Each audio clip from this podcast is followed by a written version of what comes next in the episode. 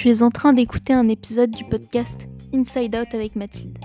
Un podcast qui a pour intention d'apporter une touche de bienveillance et de nuance au discours fréquemment entendu dans les domaines du fitness et de la nutrition. Je m'appelle Mathilde et j'exerce en tant que coach en nutrition et sportive en ligne. Bonne écoute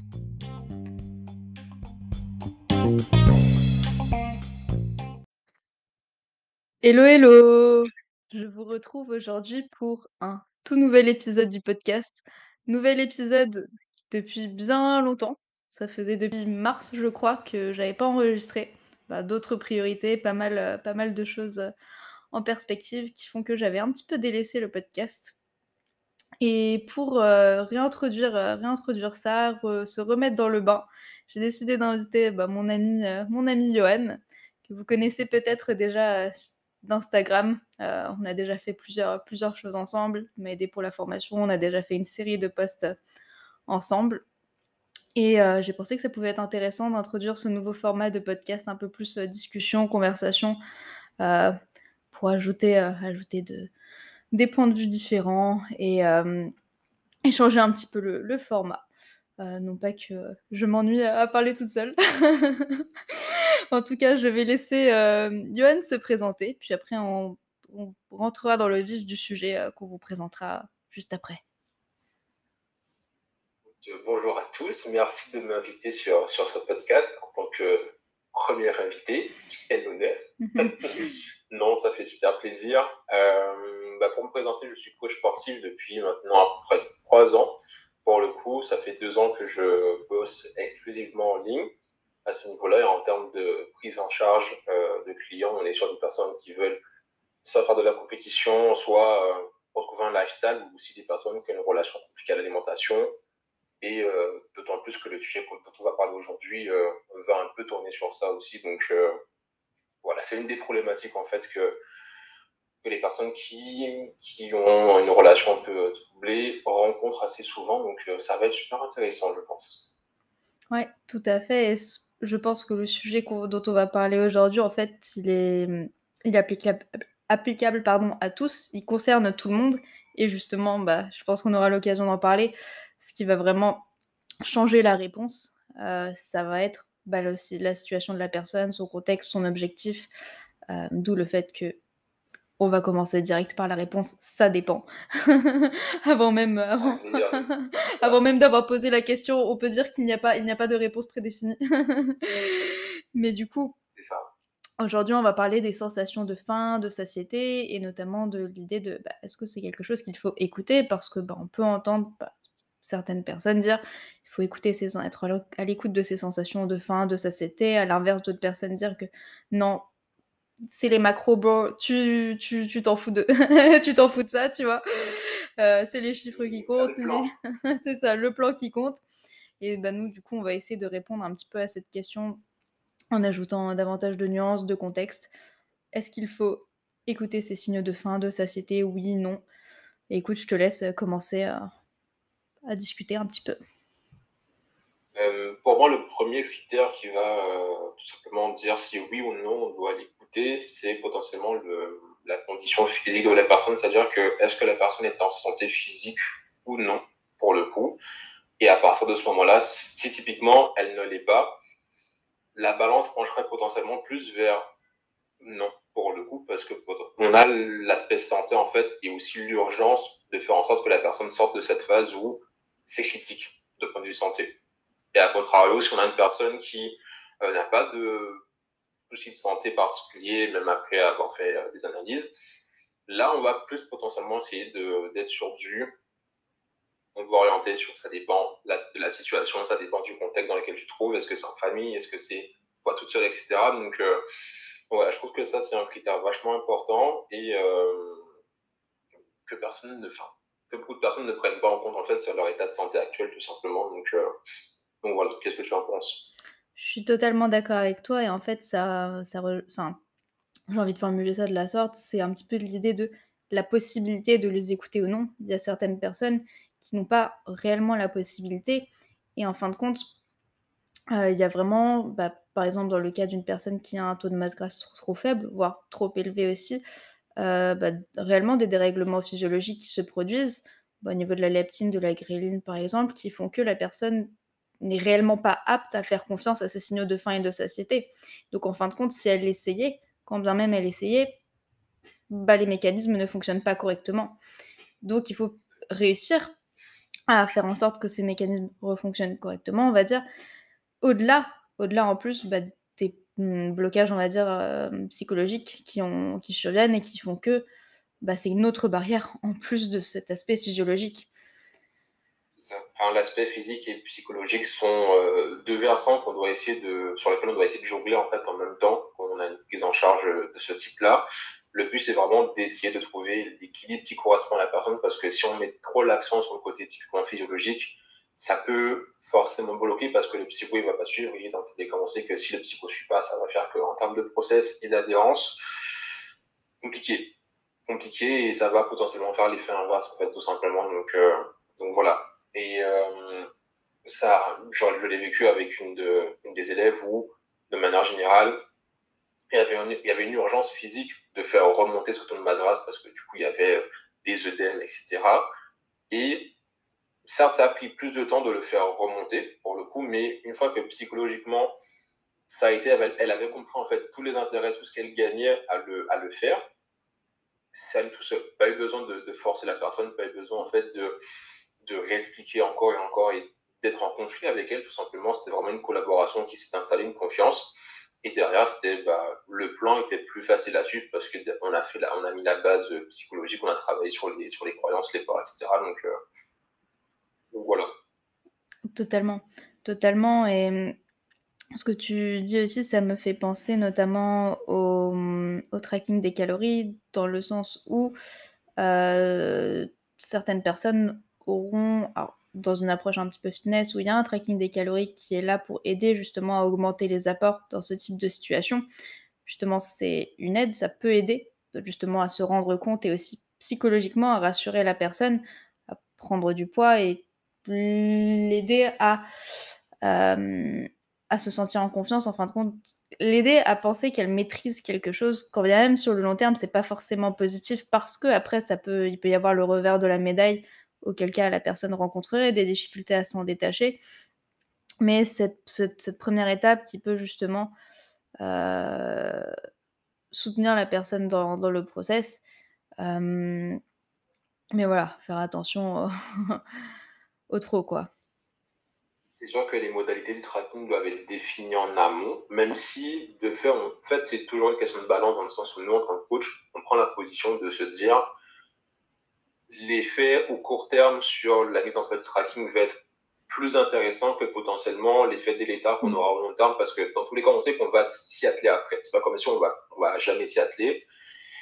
Ça, c'est encore une autre question de est-ce qu'on fait le job jusqu'au bout ou pas, mais quand le job est fait jusqu'au bout, euh, on peut prévenir la personne sur le fait que potentiellement, euh, sa vision du tracking va être altérée, mais qu'après, on va s'attaquer. Mais par contre, l'urgence, là, absolue, c'est que mm.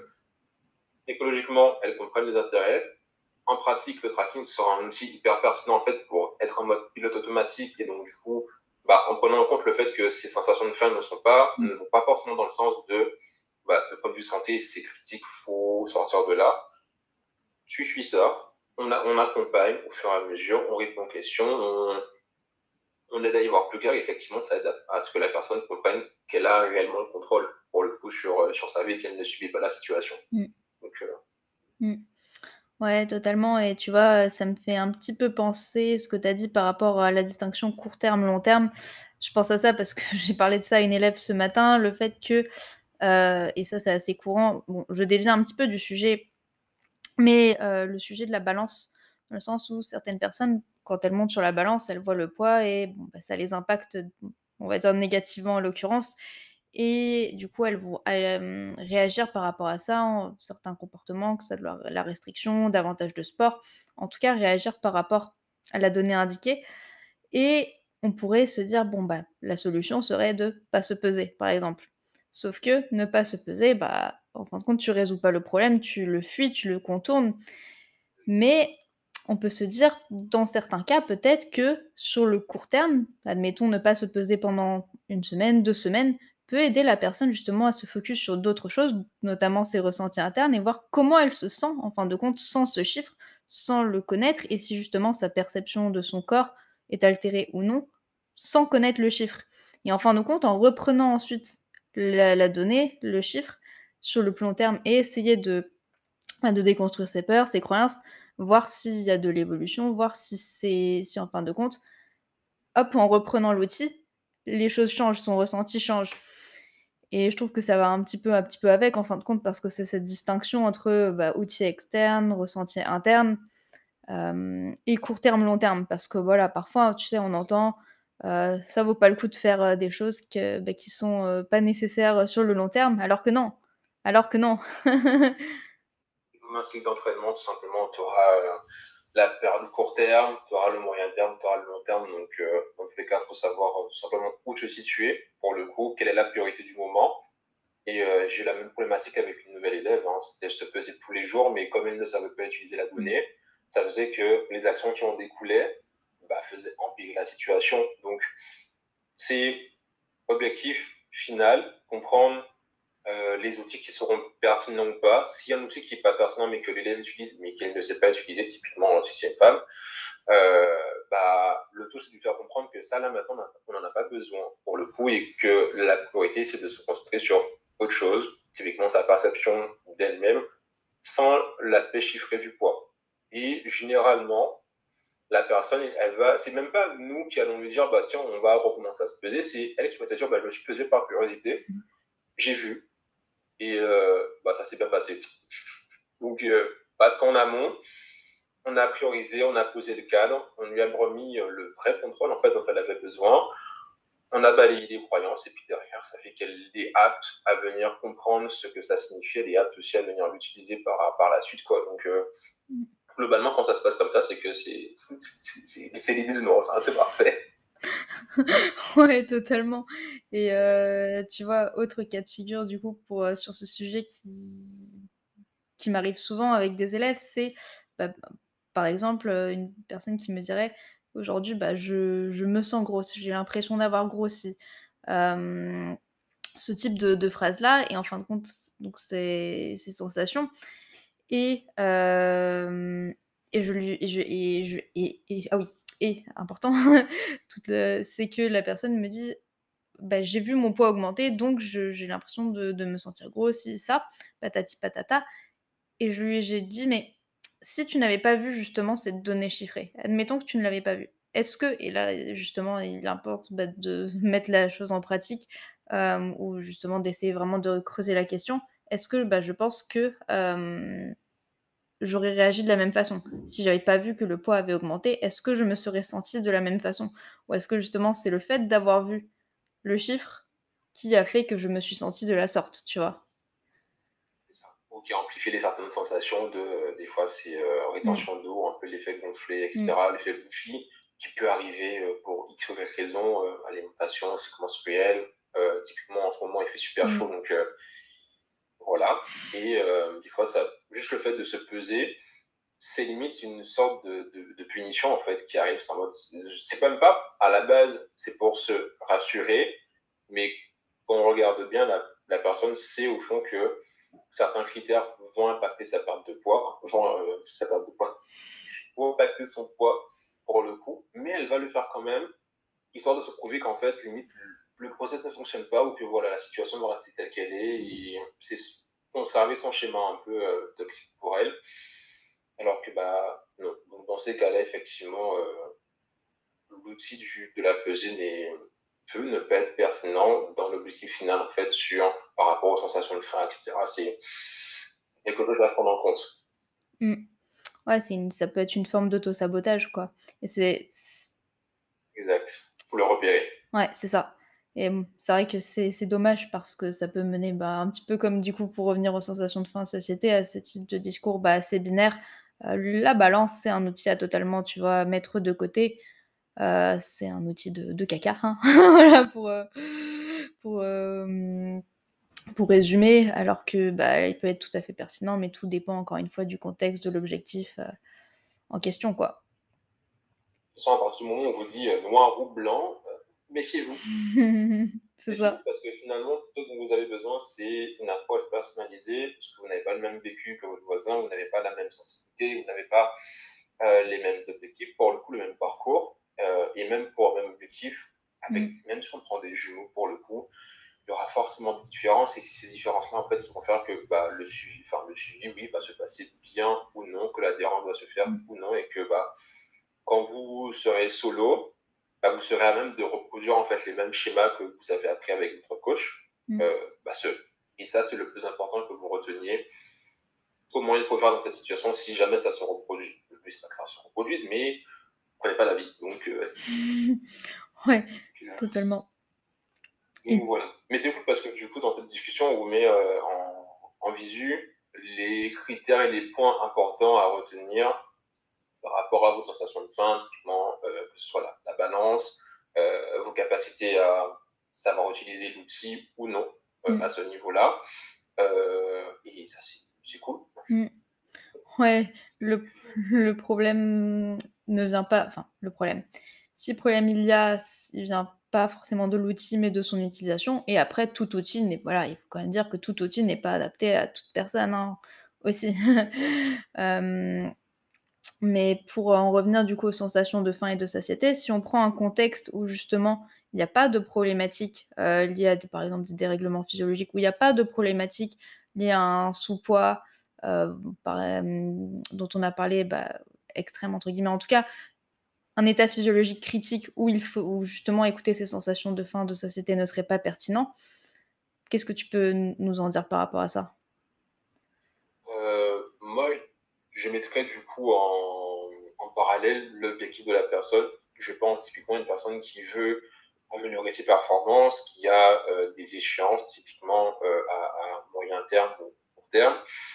Dans ces cas-là, euh, en fait, c'est juste que potentiellement, le fait de ne pas subvenir à ses besoins, donc d'écouter d'écouter ses sensations de faim qui vont lui faire être plus basses que ses besoins, on aura des effets un petit peu négatifs sur sa capacité à récupérer, sa capacité à performer et à, réaliser pardon, une performance qui sera à la hauteur de ses attentes, tout simplement. Que ce soit euh, performance pure en termes chiffrés ou par rapport à du bodybuilding, l'esthétisme sur, euh, sur une scène, tout simplement. Donc, en prenant en compte ces, ces paramètres-là, la réponse sera bah, oui, on va l'écouter ou à demi-mot. Je prends l'exemple d'une élève qui, euh, on a vu avec elle qu'en deçà d'un certain apport calorique, son état est pareil.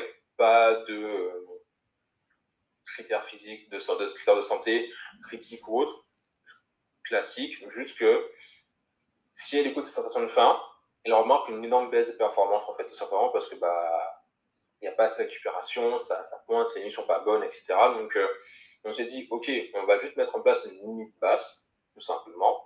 Et à partir de cette ligne basse qu'on a utilisée via le coaching, tu pourras tout simplement te dire que ça, ça te permet à minima de conserver, de progresser tranquillement sans avoir d'impact négatif sur tes performances, ton quotidien. Si tu as plus faim, parce que ça va arriver, fonce, tout simplement. Le but, c'est de t'écouter là à fond. Mais juste, en deçà de ça, on fera le nécessaire en termes de choix alimentaire, de densité, etc., pour que tu puisses atteindre ce quota, parce que sinon, après, derrière, tu n'as que des effets négatifs, et pour le coup, ça va faire que ton quotidien ne sera pas forcément agréable à vivre. Mmh. Ouais. D'où l'importance d'avoir aussi une certaine éducation alimentaire pour pouvoir jouer sur certains paramètres et comprendre euh, comment faire par rapport à notre objectif, si c'est ce qu'on décide de favoriser, parce qu'après c'est un choix, hein, si elle a envie de ne pas progresser, bah, c'est son choix. Mais euh, d'avoir certaines, certaines notions, connaissances pour savoir comment moduler les choses de façon à le faire le plus sereinement possible et vraiment de façon à ce que ça s'intègre vraiment de façon assez fluide en fin de compte à, tes habitudes quoi. Ça veut pas dire que ce sera forcément toujours évident, mais essayer justement de réduire, réduire les barrières par rapport à ça et d'être un petit peu maître, maître de sa situation.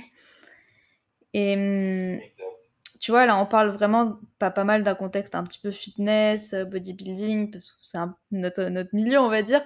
Mais il y a quelque chose que je trouve euh, aussi intéressant, si on veut parler d'un contexte un peu plus lambda, tu vois. et bon, pas que, parce que dans en soi, les personnes qui sont intéressées par, la musculation, le fitness, bah, peut-être qu'ils ont pas forcément des habitudes alimentaires très robustes, on va dire. Mais écouter ces signaux de faim et de satiété, tu vois, je pense que c'est vraiment ça demande aussi, bah, un contexte, tu vois? Si tu parles de quelqu'un qui a vraiment une alimentation totalement, déstructurée, on va dire, avec, ça ça aucune, une alimentation peu robuste, tu vois, d'un point de vue nutritionnel. Je caricature, mais disons, fast-food à gogo et peu de peu de peu de micronutriments, peu de protéines, tu vois? Est-ce que c'est pertinent, tu vois? Tu vois? Qu'il faut des pour une personne lambda, il faut des conditions et tu as dit l'éducation alimentaire et du coup la structure alimentaire qui en découle. Est-ce que en termes d'apport micronutritionnel, on est quand même sur un minimum syndical? Mm. Si c'est pas le cas, pour, je suis d'accord avec toi, c'est pas forcément pertinent là tout de suite mm. de l'écouter. Encore une fois, c'est à l'instant T, si on prend ces paramètres-là, c'est pas pertinent. Si derrière on, on, arrive à lui faire comprendre les choses, à l'éduquer et à, lui, à orienter ses choix, en fait, généralement, la personne va devenir autonome. Et même si de temps à autre, il y a des variations, à terme, on saura qu'il n'y aura pas d'effet délétère parce que du coup, là, l'effet long terme, c'est que bah, si la personne sera en schéma déstructuré, écoute tout le temps sa faim, etc., bah, peut avoir des effets négatifs sur sa santé. Et ça, c'est pas plus. Le but, c'est d'être bonne santé de manière générale. Donc, euh, c'est plus ça aussi euh, qu'il faut prendre en compte. Mais ouais, du coup, c'est vrai que, bah, en fin de compte, ça demande, ça demande un contexte de pouvoir de d'écouter ces signaux de faim et de satiété et tu vois, c'est vrai que j'ai un petit peu du mal avec la terminologie «écouter», ces sensations de faim et de satiété parce que alors écouter dans une certaine mesure, mais je préfère peut-être dire, tu vois, essayer de distinguer, comprendre ces signaux de faim et de satiété et ensuite, tu vois, y réagir en fonction de notre contexte, tu vois? Et puis déjà avoir le prérequis, le terrain adéquat dont on a parlé, une certaine alimentation relativement, robuste, on va dire ça,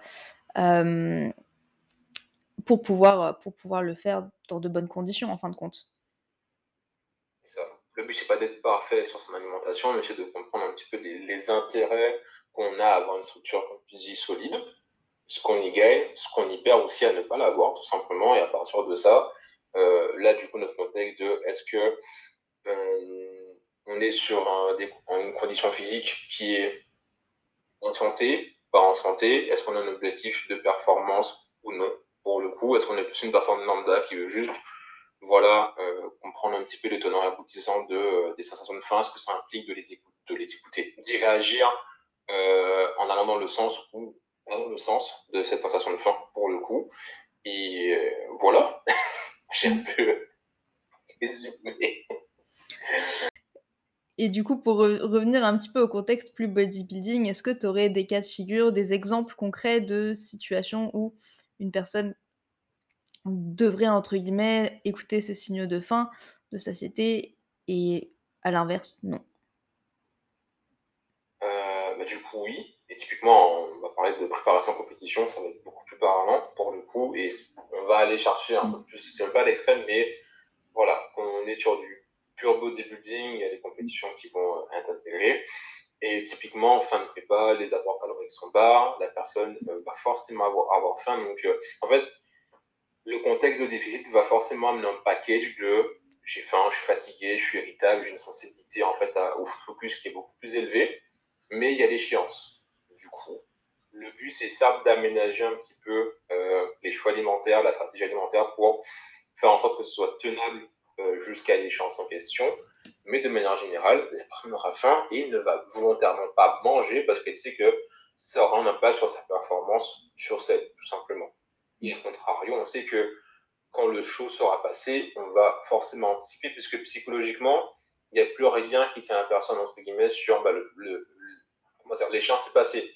Donc, psychologiquement, ça va être plus difficile de ne pas les écouter parce qu'il n'y a, a, pas de, carotte, entre guillemets. Donc là, c'est au coach d'anticiper la reverse pour, tout simplement avoir un jump calorique qui fera que ça va couper court. Évidemment, en prenant en compte les, euh, comment dire, les, euh, les capacités digestives de, son athlète à ce niveau-là, et potentiellement aussi de sa tolérance à la prise de gras, parce que là encore, il y a l'aspect psychologique.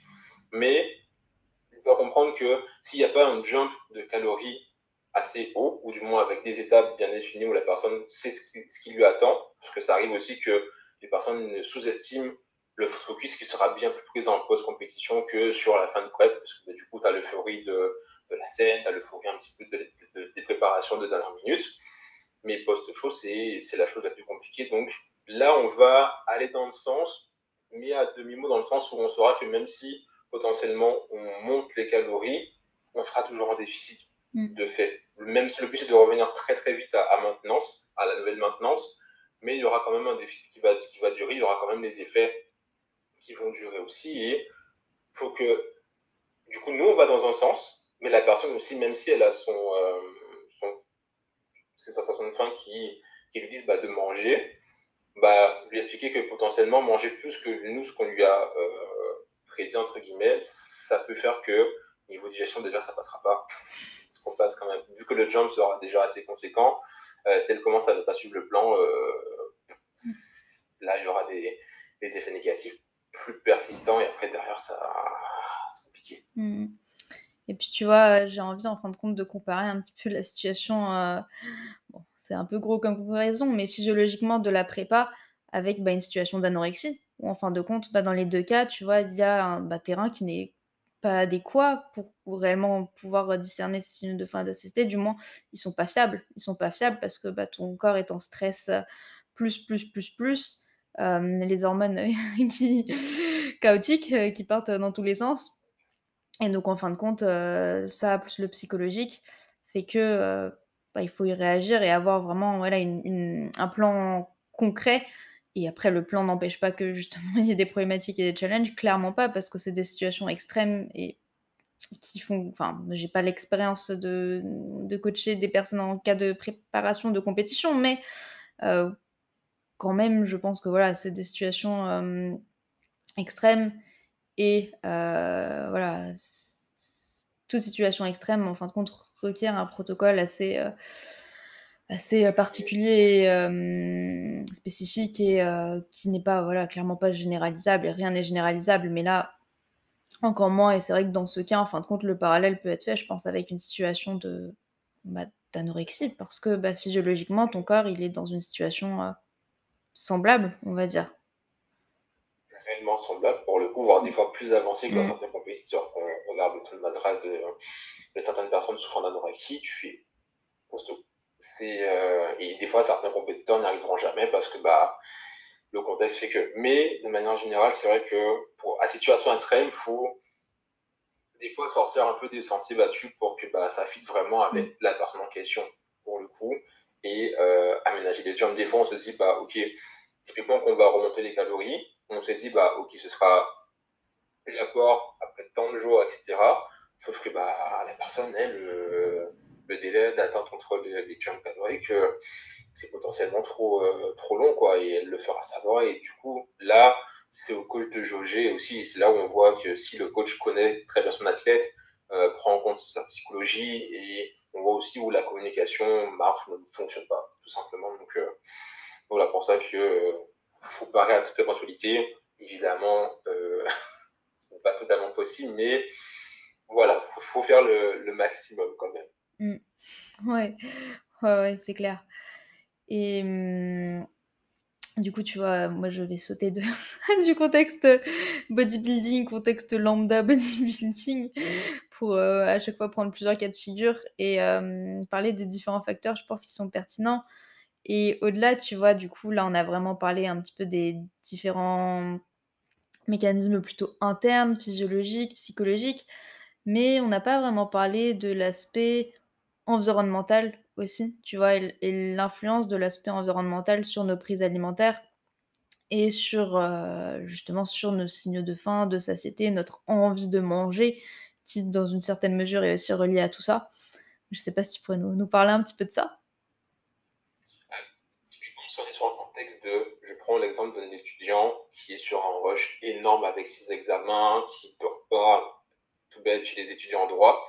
Euh, on connaît la pression des études de droit où tu dois emmagasiner énormément d'informations, les épreuves sont interminables.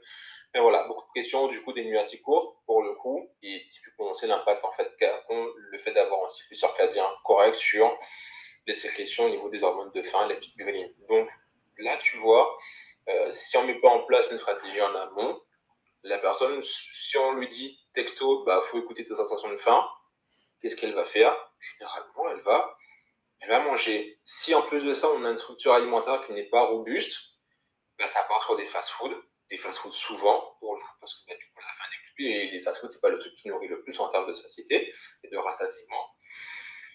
Et on va sur une situation assez critique pour Donc là encore, il faudra des prérequis euh, en termes de, on prend le contexte qui va forcément impacter puisque la personne doit le subir, c'est son package de, formation, elle rush, des études, mais on va s'atteler à ce que bah, sa structure soit assez robuste, on va s'atteler à ce que bah, en termes de choix, on reste sur quelque chose d'assez facile à, à, mettre en place, de cohérent par rapport à elle, et euh, lui permettre de lui... Pareil, je pense que l'outil de mettre une euh, peut-être une base alimentaire solide, typiquement un minima, ça peut être intéressant de lui dire, bah, ok, tu peux graviter autour de ça. Si jamais tu sais que comme ça, ça lui met un petit cadre, et, parce que les gens ont peur de euh, partir à droite à gauche, de pas avoir le contrôle. Donc on peut potentiellement mettre une, une sorte de structure où tu dis, bah, au, lieu, d'être sur du fixe, gravite autour. Si tu sens que tu as un gros pic de faim, bah, tu peux mettre en place ces recettes, ces recettes, ces recettes, parce qu'on sait que psychologiquement, ça va,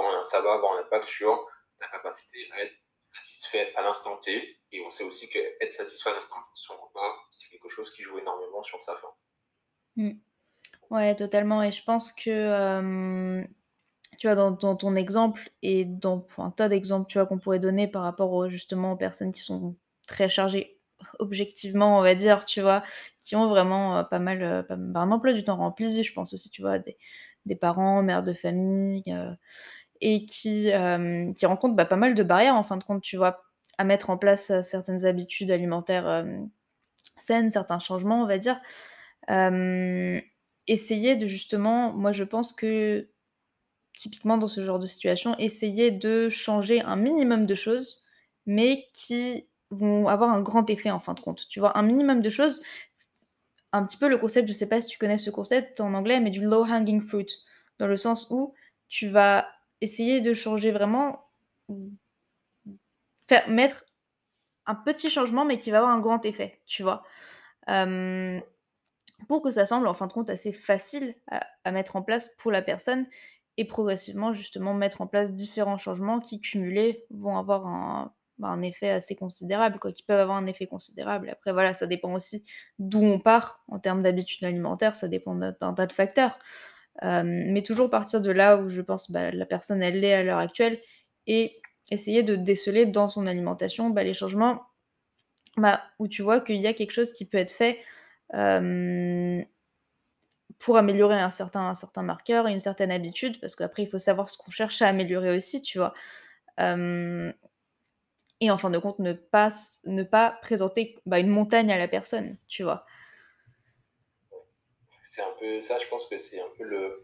Comment dire, quand tu es jeune coach et que tu veux présenter tu sais, la meilleure stratégie avec tout ce qu'il y a à faire et du coup tu surcharges la personne de formation, de consigne, elle fait oula, trop. Il y a trop à gérer par rapport à mon quotidien. C'est, enfin, du coup, c'est de la pédagogie didactique. Hein. C'est euh, être capable de venir step by step, mettre ce qu'il faut au bon moment à potentiellement la bonne formulaison pour le coup avec la bonne approche ça vient avec l'expérience. Pour le coup, ça se trouve qu'on va se tromper, hein, mais c'est pas grave, mais il faut pouvoir euh, s'ajuster, quoi. Et euh, tu parlais des mamans aussi, parce que du coup, euh, j'en coach pas mal, je pense que toi aussi, tu en as pu, en coacher.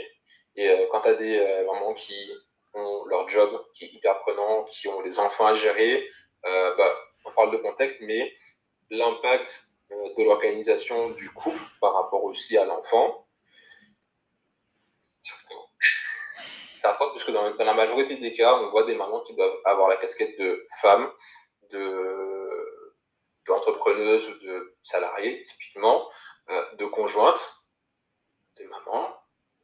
On a que 24 heures dans une journée. Voilà. Donc là aussi, on est sur un stress, une charge mentale énorme qui, typiquement, va, induire dans l'alimentation émotionnelle Et là aussi, dit à la personne, bah, écoutez, sensation de faim, qu'est-ce qui se passe? L'alimentation émotionnelle, du coup, c'est le seul outil qu'elle connaisse pour réguler la charge mentale. Pareil, on va avoir du coup bah, un volume alimentaire qui va être plus conséquent. Et encore plus la structure n'est pas plus de base, bah, derrière, on peut avoir, à l'extrême, on peut avoir des conclusions, tu vois. Mm. donc voilà. ouais. Il y, a, il y a, plusieurs choses là que j'ai trouvé super intéressantes dans ce que tu as dit, et notamment, bon, petit aparté, ça c'est mon avis personnel, mais tu sais, on entend parfois, euh, oui, c'est une question de, de priorité, euh, on peut tout faire, euh, voilà, tant, tant qu'on le veut, on le peut, enfin bref, tu vois, ce genre de choses un peu bidon. Et oui, je suis d'accord qu'on peut mettre certains changements en place, qu'on peut changer certaines choses dans la mesure du possible, mais je pense qu'il faut arrêter aussi justement d'avoir un discours qui, je trouve, est plus culpabilisant qu'autre chose, parce que objectivement, tu vois, il y a des personnes qui réellement ont plus, qui ont plus de barrières, que ce soit en termes d'horaire, que d'autres. Et oui, il peut y avoir des aménagements qui peuvent être faits, mais il faut arrêter de dire euh, à, certaines personnes, bah voilà, que, que c'est une question de priorité, parce qu'au bout d'un moment, bah, tu vois ce que je veux dire. Oui, peut-être que, mais dans la limite du raisonnable, quoi, tu vois une de priorité quand tu as une maman des fois qui, qui se tape deux boulots, qui a son enfant à gérer, la nounou qui doit. Je prends, je discutais avec une élève ce matin et pareil, elle doit gérer son fils, son, son job, euh, cette job pour le coup, euh, les repas de son mari, enfin, tu as une charge énorme d'informations à, gérer rien que pour son quotidien. Tu vois, d'ailleurs, tu peux lui dire, bah, c'est une question de priorité. Écoute, relativement celle épaulée va te faire comprendre que globalement, tu es dans le faux. Si elle n'est pas polie, tu vas aller te faire euh, voir. voilà. Mais voilà, c'est pour comprendre qu'il y a tellement de nuances que si on n'est pas capable de voir l'ensemble et toutes les limites que peuvent avoir certaines situations qui sont bien spécifiques, euh, ça se trouve qu'on va proposer quelque chose qui n'est pas du tout, qui va jamais fitter en fait avec, euh, avec la personne. Quoi. Donc, mm. Donc non, ce n'est pas qu'une question de priorité, c'est une question de, de contexte, d'espace mental à disposition, de charge mentale, de comment la personne peut gérer aussi ses émotions, pour le coup. Là aussi, c'est encore un autre domaine. Enfin, toute la psychologie, toute la sociologie humaine peut rentrer aussi en compte dans euh, notre capacité à écouter ou non nos sensations de faim. Et ça, c'est pas, quelque chose qu'on apprend à l'école, tu vois. Euh, mm. Mm. Comme beaucoup de choses que l'on n'apprend pas à l'école. Mais... C'est cool de faire 4x4. c'est pour ça que j'ai jamais appris mes tables de multiplication. non Après, moi, ça, tu vois, j'ai eu 600 maths au bac. j'ai fait un bac S, et voilà. Mais écoute, tu vois, tu as, as, parlé de la gestion des émotions, l'alimentation émotionnelle, et c'est exactement ce sur quoi je voulais rebondir. Euh, parce que, oui, du coup, ce qui m'est venu à l'esprit, c'est que euh, à force d'entendre parfois que justement il faut manger quand on a faim, s'arrêter quand on n'a plus faim, en gros écouter ces signaux de faim et de satiété, j'ai constaté en tout cas par rapport à mes élèves que certaines personnes culpabilisent en fin de compte et se sentent mal de manger quand elles n'ont pas faim, ou alors euh, à l'inverse de trop manger par rapport à leur euh, sensation de satiété et se disent j'ai fait quelque chose tu vois de pas bien en fin de compte parce que je n'ai pas écouté mes signaux de faim de satiété. c'est la vie en fait. Vous allez avoir des moments où euh, vous allez manger plus que votre société, vous avez envie de gourmandise juste pour le coup, où là, typiquement, bah, c'est pas forcément un moment où il y avait un peu d'alimentation émotionnelle, parce que bah, grosse journée, etc. Donc, euh, il y a tellement de facteurs qui peuvent être conscientisés ou qui ne sont pas conscientisés que rester sur du simple, écouter vos sensations de faim, euh, ça devient un peu caduque, entre guillemets, parce que bah, ça reste en surface. Mm. Et du coup, tu n'apprends pas la personne à creuser un petit peu sur comment elle fonctionne, ses mécanismes, euh, ses limites actuelles, tout simplement, mm. euh, physiques, psychologiques, textuelles, à ce niveau-là. Et là, on rentre dans une approche personnalisée. Et c'est ce que les gens ont besoin, qui demandent du temps. Euh, et euh, c'est là que tu peux écouter la chose. C'est ça. Mm. Ouais. Clairement. Totalement. Ouais, je pense que c'est quelque chose qui nous intéresse, euh, tous, euh, tous les deux, cet aspect vraiment réellement, euh, personnalisé, individualisé, bah, compréhension du contexte, pour pouvoir aider la la personne de la façon de la «meilleure» entre guillemets façon possible, du moins essayer en tout cas d'avoir quelque chose qui lui corresponde réellement selon sa situation, du moment quoi. Mmh. Ça demande typiquement aussi, hem, on va enfin, nos demandes vont aussi différer par rapport au contexte de la personne de la personne, donc pareil, l'avancée qu'elle aura sur l'écoute de ses sensations de faim pourra vraiment différer d'une personne à l'autre et donc comme on a souvent ce principe de comparaison, on va se dire: «Ouais, mais l'autre il y arrive, mais pas moi». Oui, mais il y a trop de facteurs. Faut vraiment être, heu, sur, heu, sa propre personne, mais c'est compliqué. C'est compliqué parce que tu es bombardé d'informations sur les réseaux sociaux, tu es bombardé de: «Il faudra faire comme ci, il faudra faire comme ça» et c'est plus culpabilisant comme tu disais en termes de discours finalement, Mmh. on Ouais. regarde bien.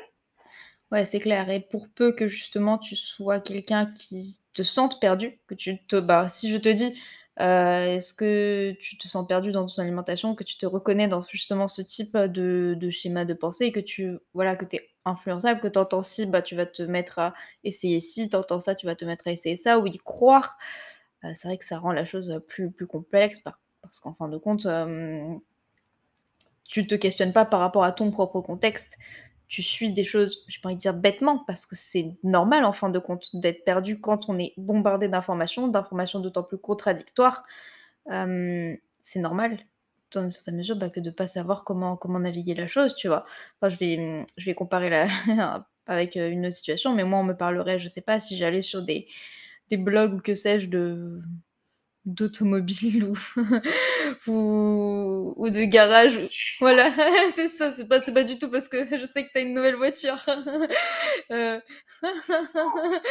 que que je sais pas, un domaine où je n'y connais strictement rien. Alors, tu vois, j'estime avoir un certain esprit critique, tout ça, mais quand même, je pense que j'aurais un manque de connaissances objectives pour pouvoir réellement démêler le vrai du faux et me sentir à l'aise, tu vois? Dans le milieu, d'où le fait que, bah, ce serait important pour moi d'essayer de trouver des sources d'informations, heu, fiables, pertinentes.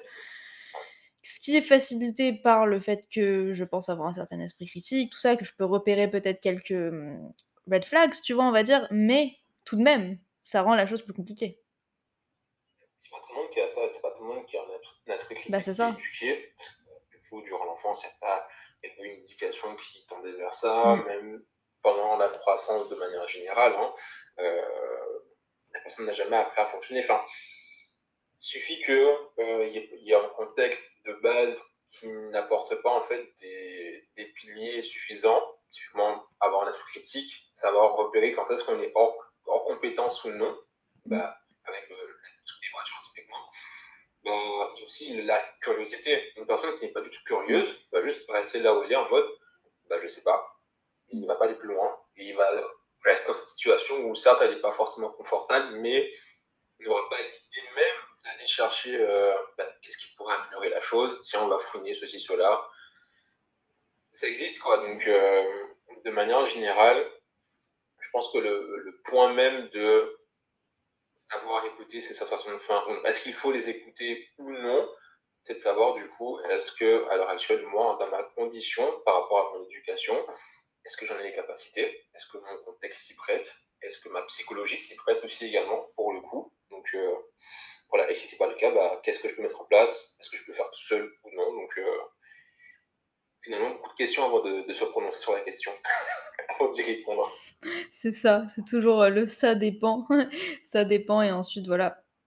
Aussi, après du coup, il y a un tas d'outils qui peuvent être utilisés justement pour aider dans le processus. Justement, si la personne requiert de réapprendre dans une certaine mesure à mieux les discerner, y faire confiance plus ou moins dans une certaine mesure. Ça va vraiment encore une fois dépendre d'où la personne se situe. Heu, je pense notamment à l'échelle de la faim. Je sais pas si tu connais cet outil? Puis après l'échelle de la faim, bah, est à utiliser, bah, c'est un outil subjectif, mais c'est pour aider justement, tu vois, à se rendre compte, heu, bah, d'où est-ce qu'on se situe, comment est-ce qu'on se sent quand on se situe par rapport à notre propre, propre subjectivité à un certain certain endroit sur cette échelle. Puis après on peut se poser certaines, certaines questions aussi en fonction des aliments que l'on mange, heu, du moment de la journée où on mange, plein de questions différentes. Bref, un tas d'outils qui peuvent être, hem, utilisés pour, pour aider dans le processus. Mais oui, la réponse c'est Ça dépend. Ça dépend d'abord savoir si on est apte ou non en mesure de le faire. Voilà, vraiment, notamment par rapport à la situation physiologique. Le psychologique, évidemment aussi qui est à prendre en compte et bah, l'intersection entre les 2 dans certaines situations comme dans des cas de de TCA. Et puis ensuite l'objectif, voilà, notamment si on est dans un cas de fitness, bodybuilding, hem, priorité et et et heu et d'autres facteurs pour faire, heu, pour faire simple. Donc voilà. et après derrière, heu, le but c'est quand on ne sait pas, bah, si on a le budget pour se faire aider Mmh. Concrètement, ça va vous faire avancer, heu, énormément ce sera un gain de temps, en fait, parce que du coup, le but c'est d'avoir quelqu'un qui vous chapeaute, qui vous donne des clés pour que vous puissiez apprendre, en fait, tout simplement et que derrière, à terme, vous puissiez tout simplement, heu, vous piocher les informations et vous faites votre propre salade. Et à partir de là, vous pourrez commencer à faire vos choix. Et heu, même si au début pas forcément la résultante positive que vous attendez, c'est une expérience, donc il faut vraiment expérimenter à chaque fois, essayer.